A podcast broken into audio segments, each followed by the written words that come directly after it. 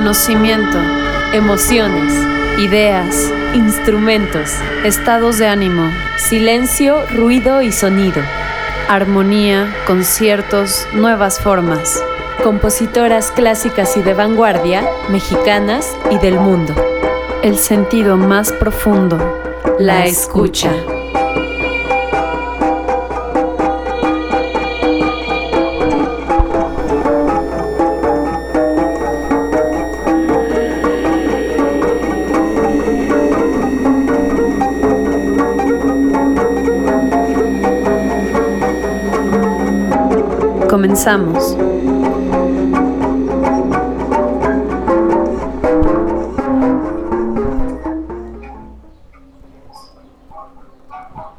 Hola amigas, hola amigos, ¿qué tal?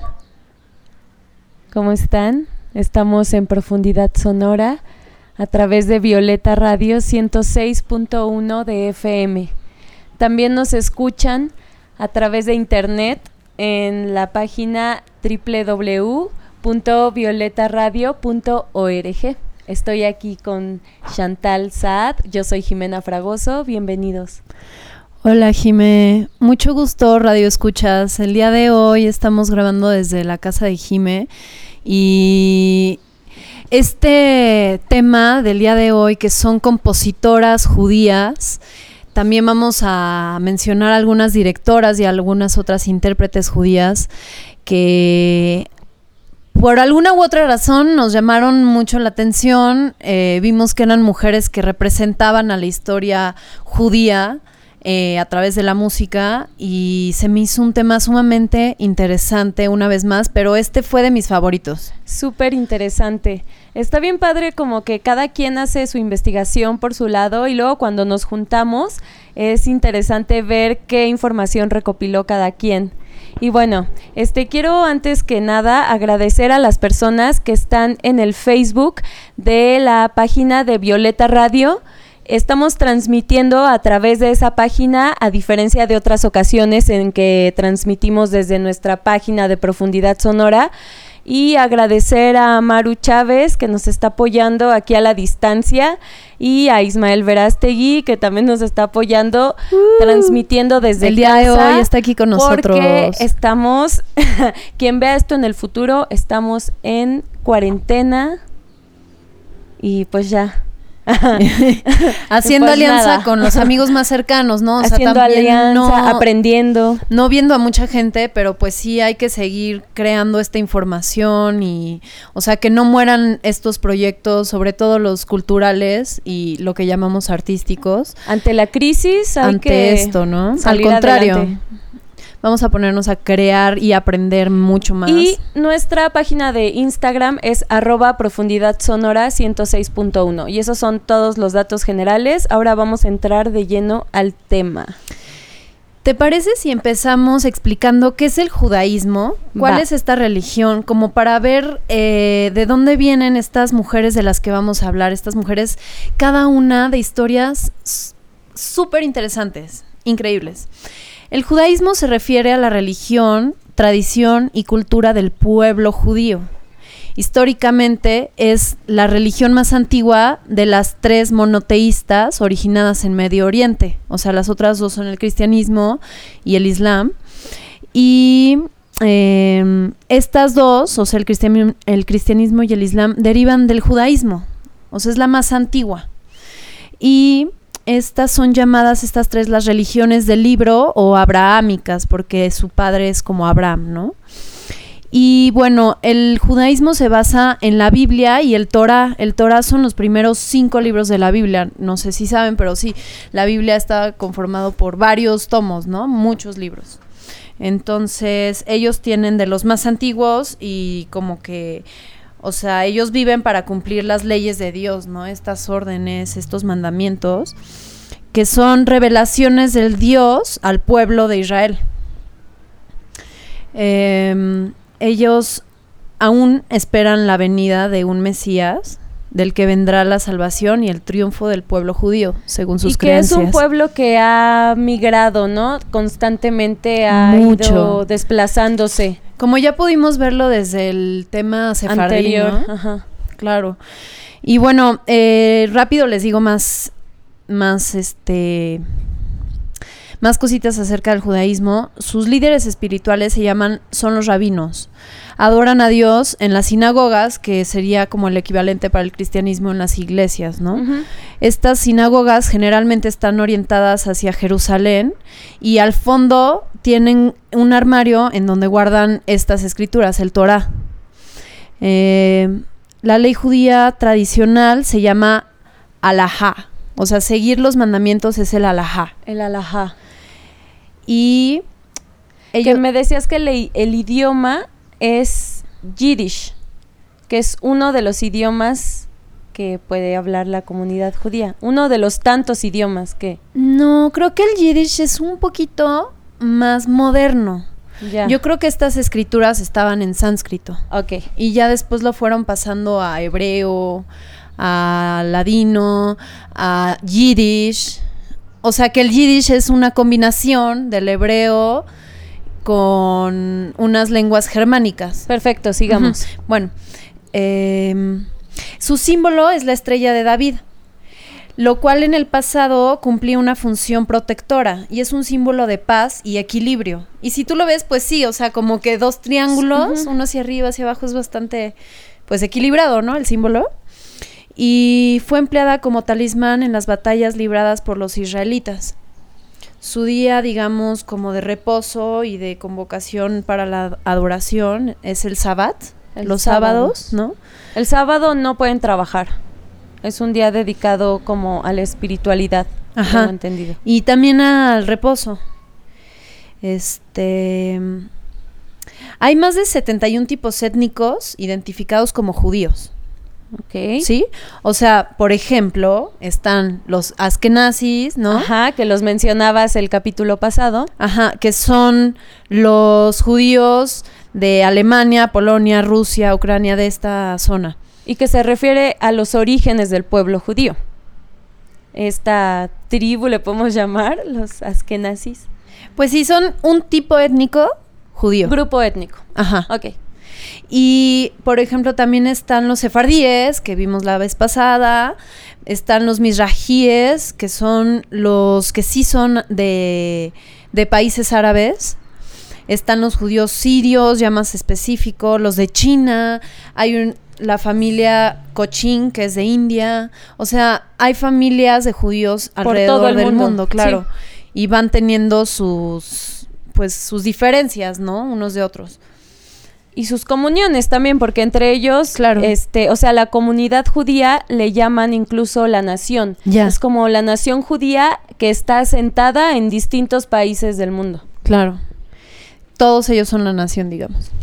Y pues si te parece, vamos a ir a... Con la primera rola. A hablar, pues hay que, hay que introducir a la primera mujer que vamos a escuchar y ya vamos a escucharla, ¿va? Ella, la primera compositora judía de la que se tiene registro es Leonora Duarte, ¿cierto? Y ella es de la Edad Media, ella nació en Amberes, Bélgica, ella nace en 1610, Leonora Duarte. Y no hay registro exacto de cuándo murió, pero fue en los 1600 también. Y ella pertenecía a una familia portuguesa de joyeros. Entonces tenían bastante dinero y su familia era francamente intelectual. O sea, se, se escribían correspondencia con pintores, con escritores. Eh, de ella se conservan siete piezas que pertenecen al estilo del Renacimiento tardío, que es el pre del barroco. Sí. Y los textos que me comentabas que están en la iglesia de la Cruz en Oxford, pero Oxford, Inglaterra. Sí. Hay pocas grabaciones de su música y ahorita vamos a escuchar una de las que encontramos, una interpretación de las siete obras que se tiene de ellas, son siete sonatas, y vamos a escuchar la sonata número 5 de Leonora Duarte. Venga.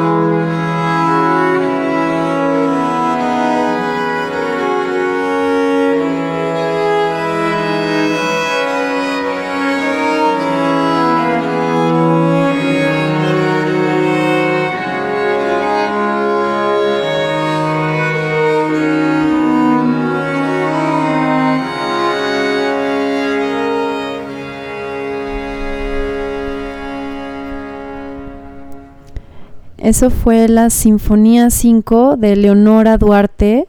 Ella escribió en el siglo XVII. Y es la sinfonía, perdón, porque antes de irnos dije la sonata. Ok.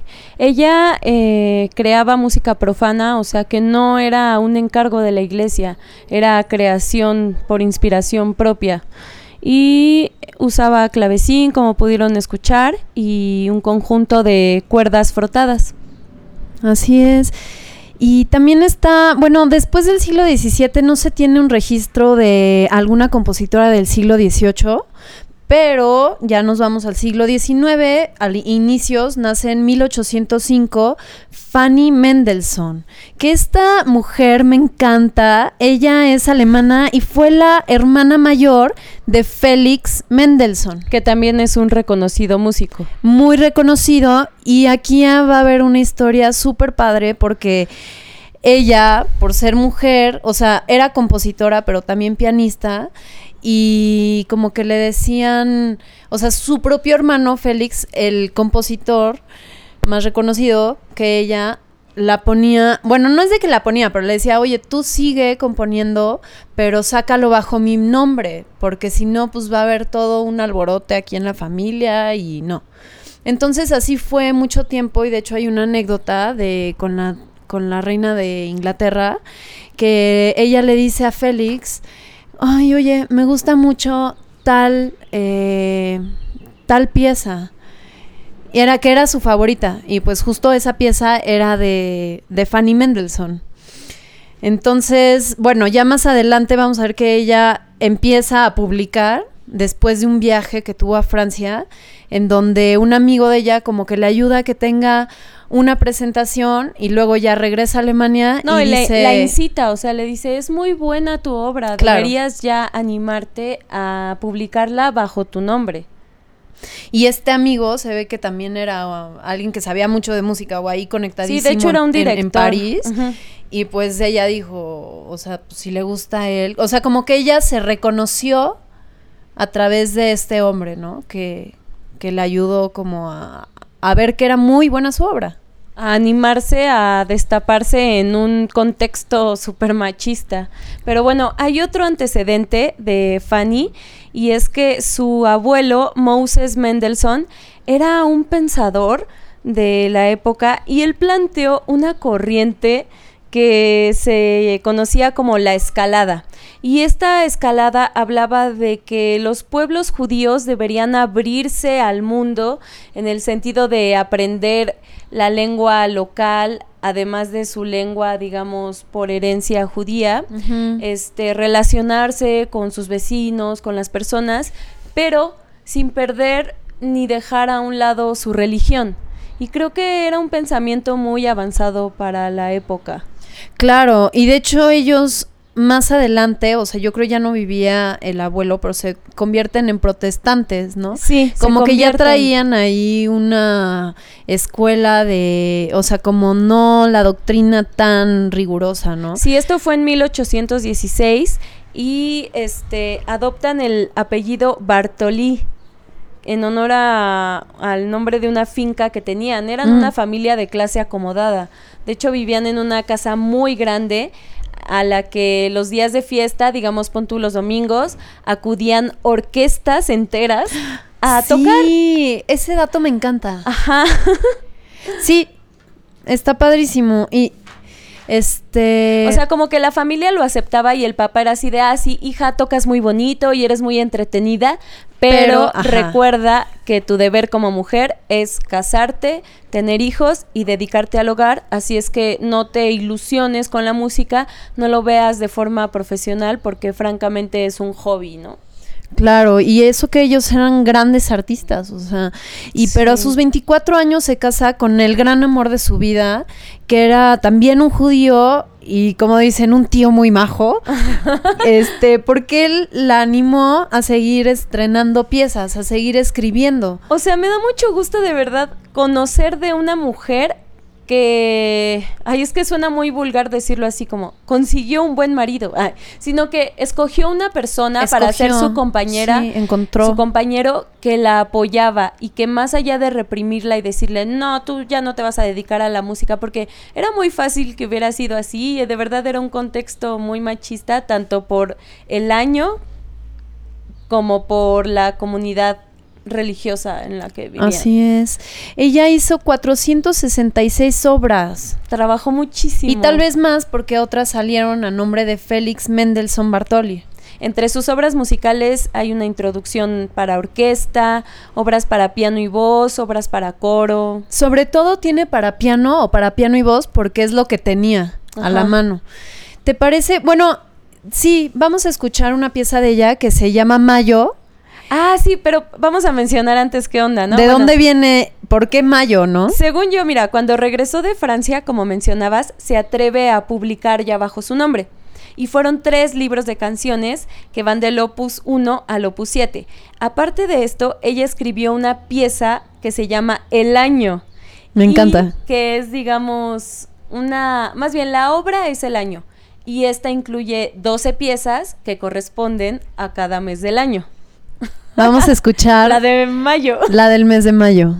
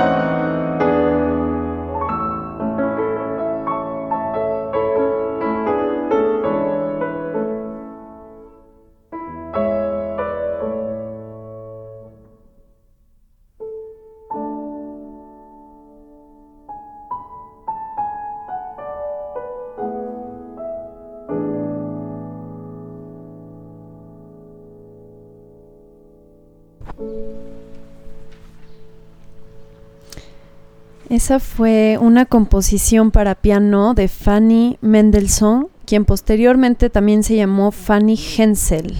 Después de casada. Claro. Y otra israelí compositora, pero ya más contemporánea, es Betty Olivero.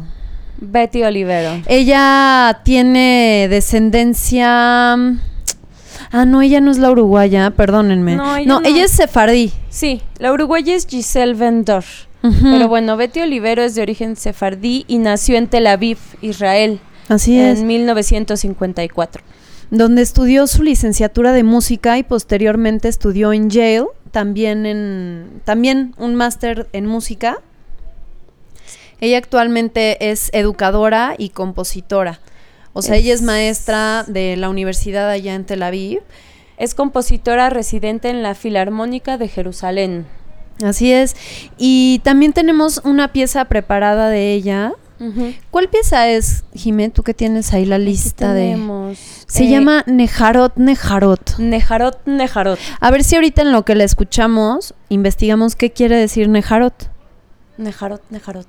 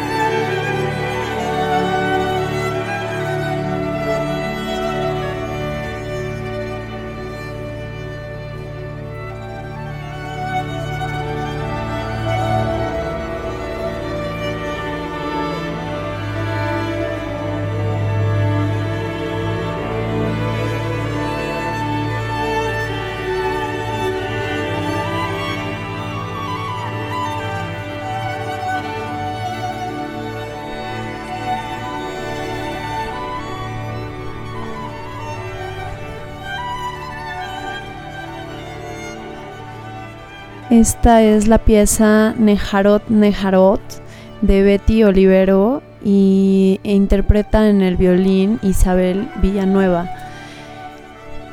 Ahora vamos a pasar a mencionar algunas directoras de orquesta, ¿te parece? Sí, y empezamos con dos bastante controversiales. Y sus historias se unen, ahorita vamos a ver cómo. En el siglo XX, la primera directora de orquesta con su propia orquesta fue Frida Belinfante, la primera judía directora de su propia orquesta. Frida Belinfante. Frida bueno, es que Se escribe Frida, pero es Frida, se pronuncia Frida, sí. Y ella también era una chica sefardí de origen portugués. Pero su nacionalidad era holandesa. Sí, ella nació en Ámsterdam. En, 1904. Muy chistoso, termina muriendo en 1995, o sea, vivió 91 años en Nuevo México. Sí. Ella era una violonchelista muy buena también tocaba viola da gamba y tenía, o sea, tocaba repertorio de Bach, de Brahms, así súper bien tocado. Y también, como decimos, pues fue una directora en 1937 en Ámsterdam levanta ella sola y dirige una orquesta que de verdad, o sea, suena fácil, pero en 1937. Sí, sí. Es una labor muy pesada ella no solamente es, digamos, tan importante en la historia de las mujeres en la música por ser la primera directora judía de una orquesta y crear su propia orquesta en el 37, sino también porque era ella era lesbiana. Sí. Y era una activista del lesbianismo eh, muy conocida. De hecho, tuvo, antes de la Segunda Guerra Mundial, tuvo unas actuaciones en la radio ella salía en la radio dando unos speech. Eh, pero bueno, ya no se tiene registro de, estos audios, pero se sabe que lo hizo. como por la visibilización del, lesbianismo, de las lesbianas y de los derechos de las mujeres. Ella eh, fue miembro también, ahí cuando empieza la Segunda Guerra Mundial, es miembro de la resistencia, de la resistencia holandesa y después de la Segunda Guerra Mundial se va a Estados Unidos. Pero vamos a hablar de qué pasó con ella en la Segunda Guerra Mundial. Sí, está súper interesante esa historia, o sea. Se atrevió a hacer unas cosas tremendas. Ahorita, espérenme, no encuentro aquí el seguimiento de mis hojitas de información. La información. Bueno, junto a ella hay una figura que se llama Henriette Bosmans. Ella nace en 1895, ah, también en Ámsterdam, Holanda, es compositora y pianista y sus padres ambos eran músicos, entonces igual desde niña estuvo orientada hacia eso. De padre chelista y de madre pianista. Entonces, ella, ¿cómo se relaciona con Frieda? Bueno, se dice que tuvieron ahí unos affairs, ahí unas... Pues, Fueron amantes. Un romance y se conocieron porque Frieda fue la intérprete de una de las de los estrenos de una pieza de Henrietta de Henrietta Bosmans. O sea, bien romántico. Eh, Frida, Frida escribía y Henriette interpretaba. Al revés, Henriette escribía y Frida eh, interpretaba, aunque ella también componía. ¿Te imaginas qué relación más pues súper intensa. De hecho, ahorita vamos a ir a un corte poético en el que la base que vamos a escuchar, la base musical, es de ellas. O sea, es una composición de Henriette Bosmans con eh, interpretación de Frieda Belinfante. Y la poesía pertenece a Rachel Raquel Blanstein. La verdad no sé si estamos pronunciándolo bien, pero bueno, es Rachel o Raquel. Raquel la poeta. Así la conocen en Israel porque fue la primera poeta en Israel en hacerse pública. Es una figura muy importante y muy misteriosa. O sea, me encantó que la hayamos conocido. Oye, esta Frieda Belinfante, la que les digo que era una activista lesbiana, y bueno, les quiero contar así como su historia rápidamente de lo que pasó con ella en el World War II, o sea, en la Guerra Mundial II. En 1937, como dijiste, eh, crea su orquesta en Ámsterdam, ¿no? Pero en el 39 o en el 40 y cerquita de estas fechas llegan los nazis a Holanda y ella se incorpora a la resistencia. Y no solamente hace pequeños trabajos, sino que coloca una bomba en el edificio donde estaba el registro de los habitantes de Ámsterdam, lo cual hace que los nazis pierdan mucho rastro de mucha gente. Aguerrida la muchacha muy poderosa. Lo podemos también escuchar en sus composiciones, aunque no hay muchas composiciones de ella, o sea, casi ninguna, de hecho, en por lo menos en internet así fácilmente no pude encontrar eh, interpretaciones de sus piezas, de las que ella escribió.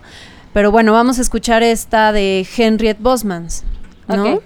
Henriette Bosmans es muy conocida en Holanda, o sea, es de las intérpretes más reconocidas de Holanda y más importantes. Quería mencionar algo rápido a propósito de lo que dijiste de la destrucción de los registros como forma de apoyar a la comunidad judía, porque en el año de 1510 igual alguien tiene la osadía de arrancar toda una hoja de los convertidos. Eh, digamos que los cristianos, los católicos, tienen un libro de conversiones donde hacen registro de los nacimientos, de las muertes y de las personas que se convierten de religión, por ejemplo, judía al cristianismo. Entonces, en 1510 justo desaparece la página de este año y ayuda eso también a mucha gente pues a no ser perseguida. Así es, como ella de hecho fue perseguida y dicen que tuvo que atravesar los Alpes, esta Frida Belinfante, a pie con, un amigo de ella y llega a Suiza donde también la van como a arrestar, pero entonces llega, digamos, a su rescate un, un maestro de orquesta que tenía ella él era suizo, ya había regresado a Suiza, entonces él digamos que como que la salva, o sea, él deja que hasta que se acabe la guerra ella esté en Suiza. Ella de hecho la hace de granjera y así, o sea, se pone a trabajar, nada la para, y en 1947 es cuando emigra a Estados Unidos y crea otra orquesta suya desde cero en donde en Orange County, que está en California, de hecho. Ajá. Yo creo que tenemos que hacer un programa especial de mujeres compositoras y músicas durante la guerra, porque hay muchas historias de cómo la guerra interrumpió sus trabajos o cómo las desplazó, en fin, es todo un tema. Vamos al corte poético y antes voy a citar a Frida Belinfante. Busco lo siguiente que hacer, siempre hay algo que hacer todavía.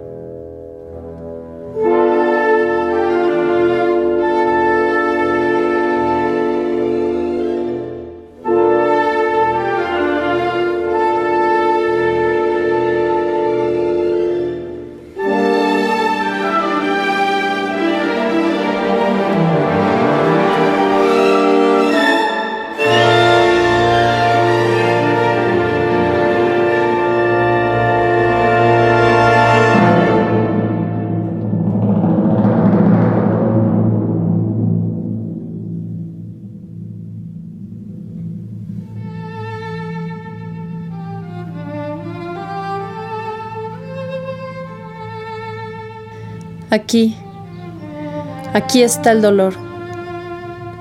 Aquí está desnudo, a tu lado, tan cerca como para tocarlo, tan terrible como para temblar.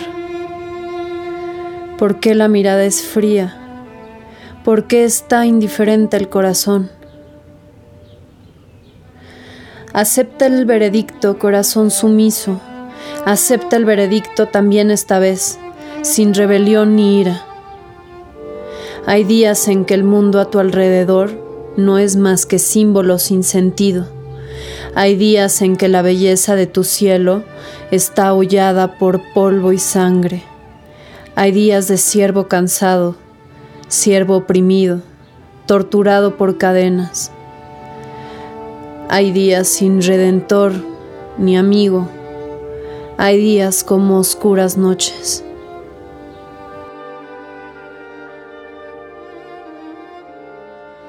Yo soy así, tranquila, como las aguas de un lago.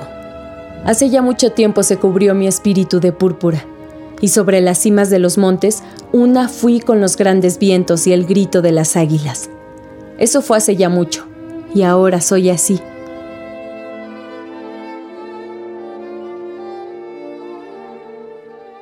Este débil cuerpo, este corazón apenado, se convertirán en miles de granos de polvo fecundo, en bienes de la tierra que esperan la primera lluvia e irrumpen joviales hacia lo alto. Con la bendición de la primera lluvia me derramaré hacia la libertad. Por entre las grietas de mi ataúd, por entre los regados terrones de la tierra, y para los ojos cansados por el solano haré germinar en mis ojos hierba.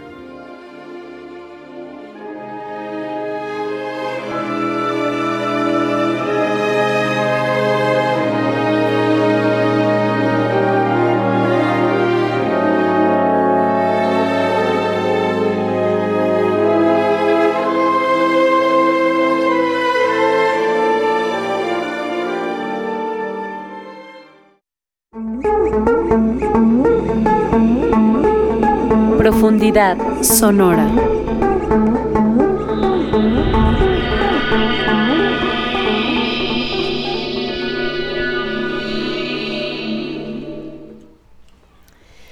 Eso fue música de Henriette Bosmans, interpretada también por Frieda Belinfante. Y la poeta, ¿cómo se llama hermosa? Es Raquel. Raquel Blanstein.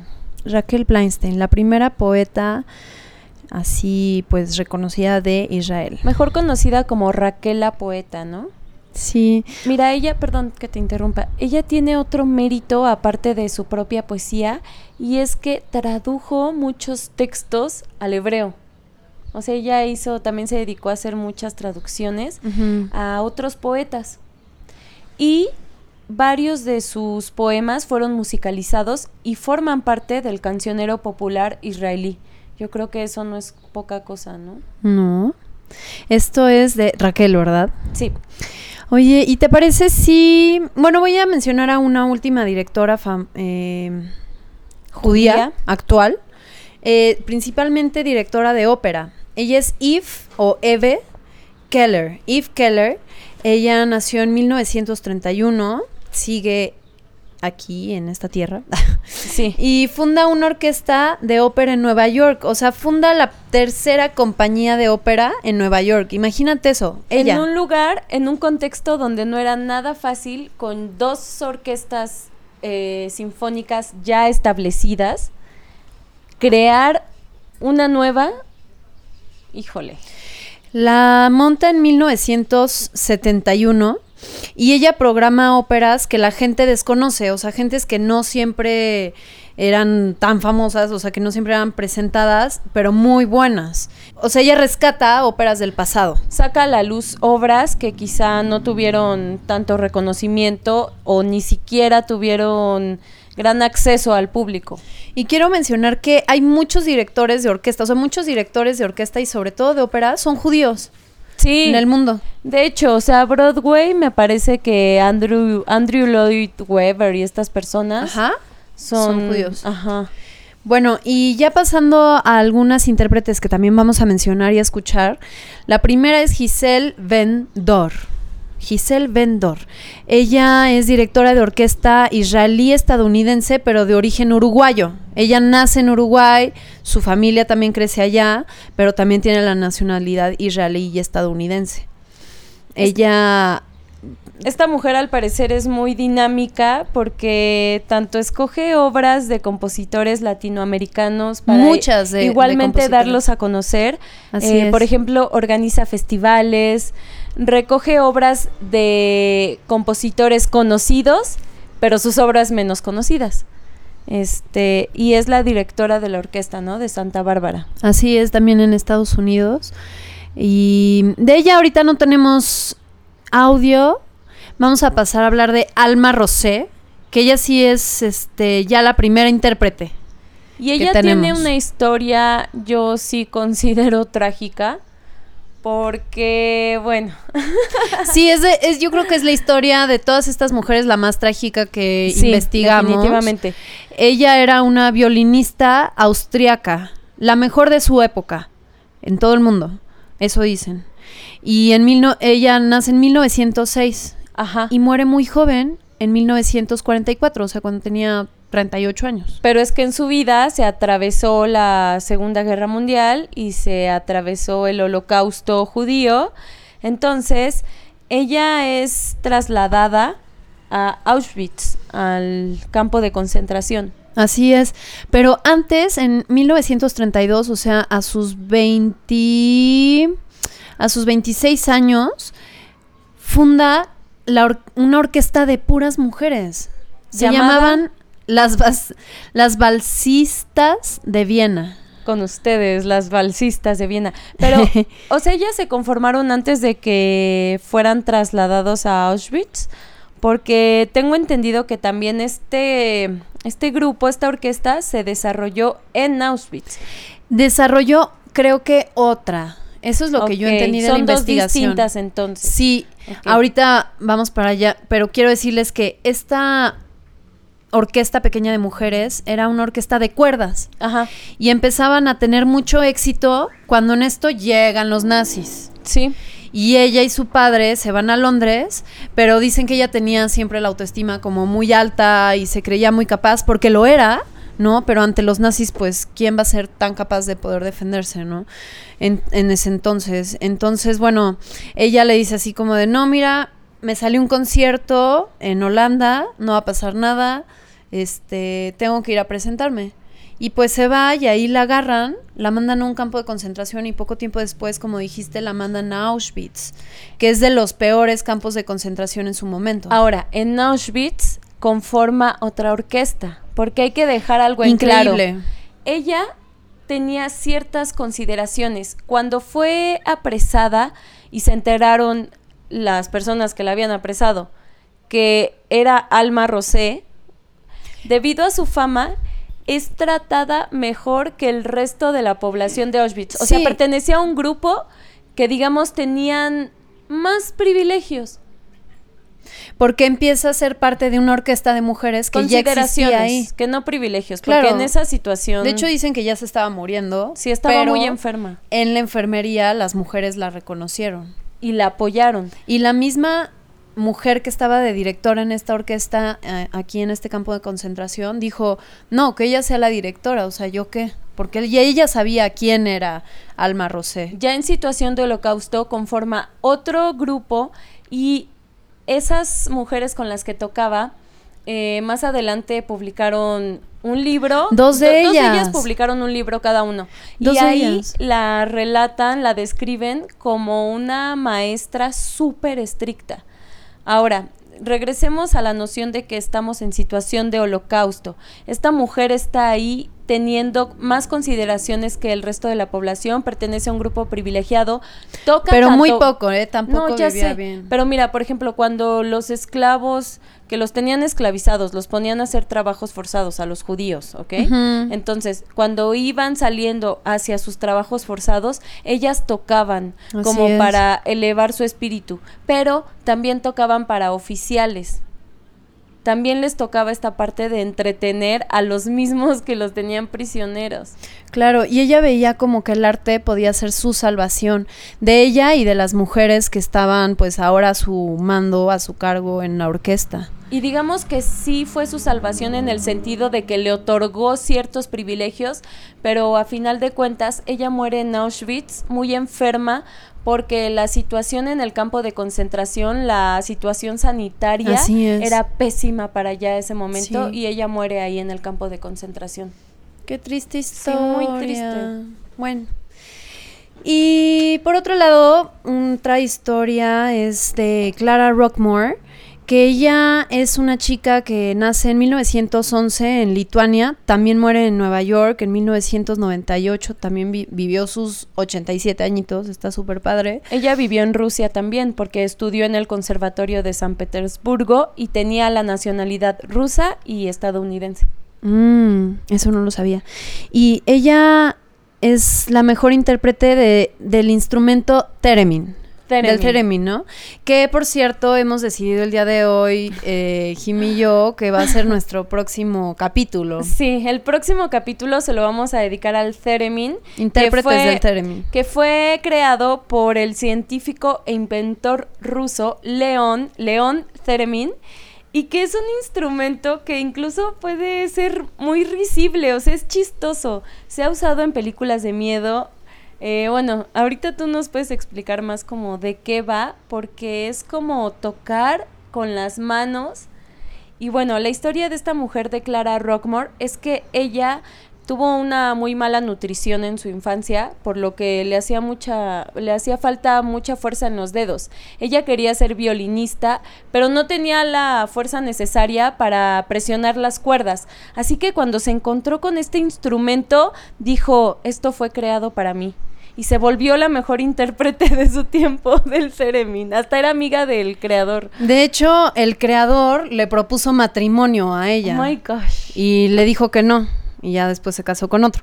Pero sí, ella cuando, de hecho, ajá, o sea, conocía a Leo Termin así muy de cerca. Muy Yo no sé qué tan de cerca, pero creo que muy de cerca. Y, y sí, tocar el theremin es como tocar música en el aire. Porque digamos que tenemos este aparato que está una cajita. A ver si lo puedo explicar bien, porque todavía no lo he estudiado. Una base. No sé muy bien. Un poste. Está, ajá, como un arco recto que sale de la caja, el cual va a, mm, digamos, a sintonizar qué tan lejos o en qué posición está tu mano y tus dedos y, o sea, dependiendo qué tan arriba y qué tan abajo o qué tan cerca o alejado pongas la mano de este arco que sale de la caja, pues... Em, emite un sonido. Ajá, emite un sonido así como...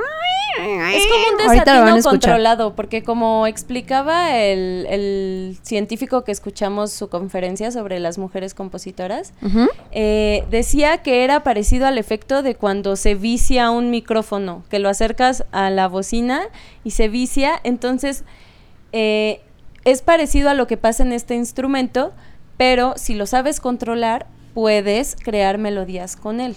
Claro, vamos a escuchar algo de ella, pero hasta el final. Antes vamos a escuchar algo de Roberta Peters. Bueno, perdón, quiero que no se me olvide que Clara Rockmore también tocaba con Nadia Reisenberg, que, es su, hermana. o sea, ese era su apellido original, Reisenberg. Y Nadia era pianista. Entonces, una tocaba el piano y la otra el theremin. Sí, súper buenas las dos. Una de esas versiones vamos a escuchar al final. Pero antes, ¿quién es Roberta Peters, Jiménez? Roberta Peters. Ella era hija de un zapatero eh, estadounidense del Bronx. Eh, y un día un alguien importante, digamos un compositor, no tengo el dato preciso, la escucha cantando. Y de ahí la jala a estudiar, o sea, como que de ahí la encamina. Este señor dice, ¿qué es esto que estoy escuchando? No, pues es la hija, la hija del zapatero, no, pues canta hermoso, ¿no?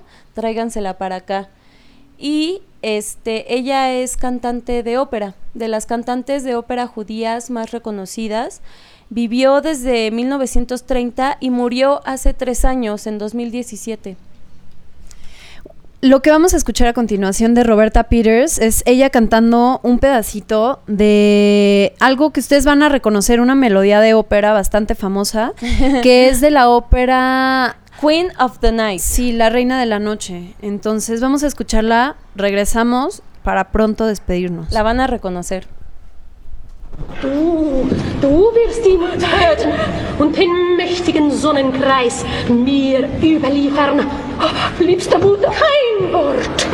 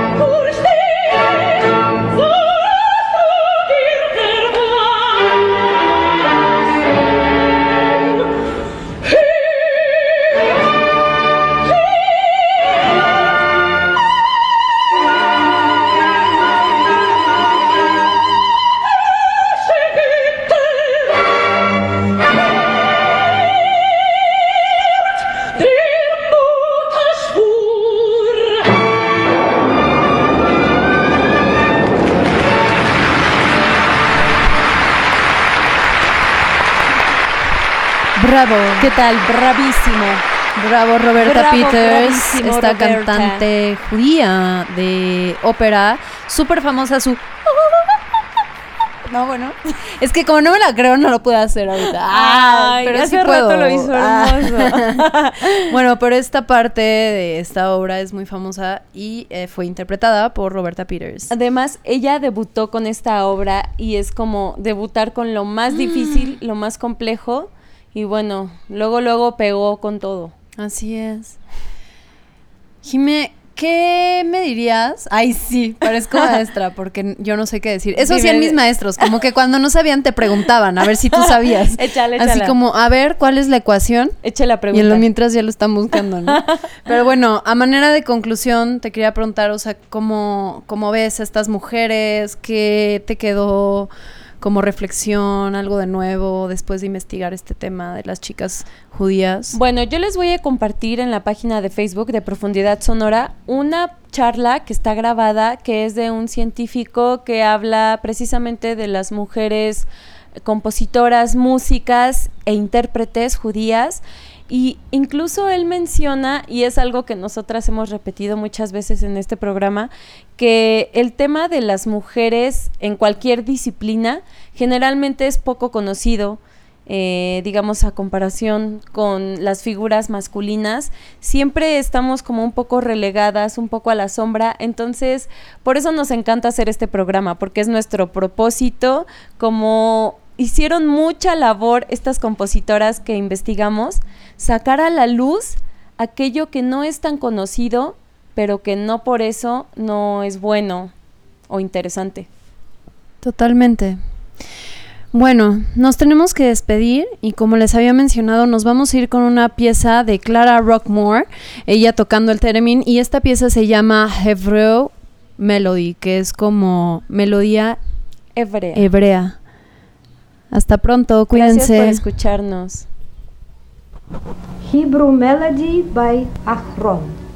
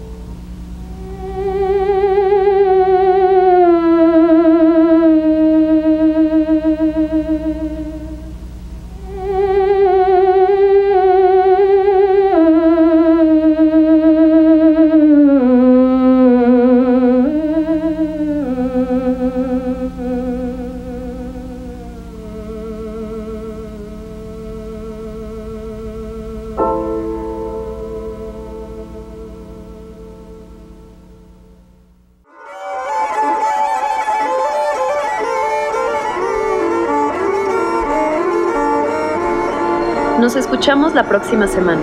Mientras tanto, mantengan su escucha abierta.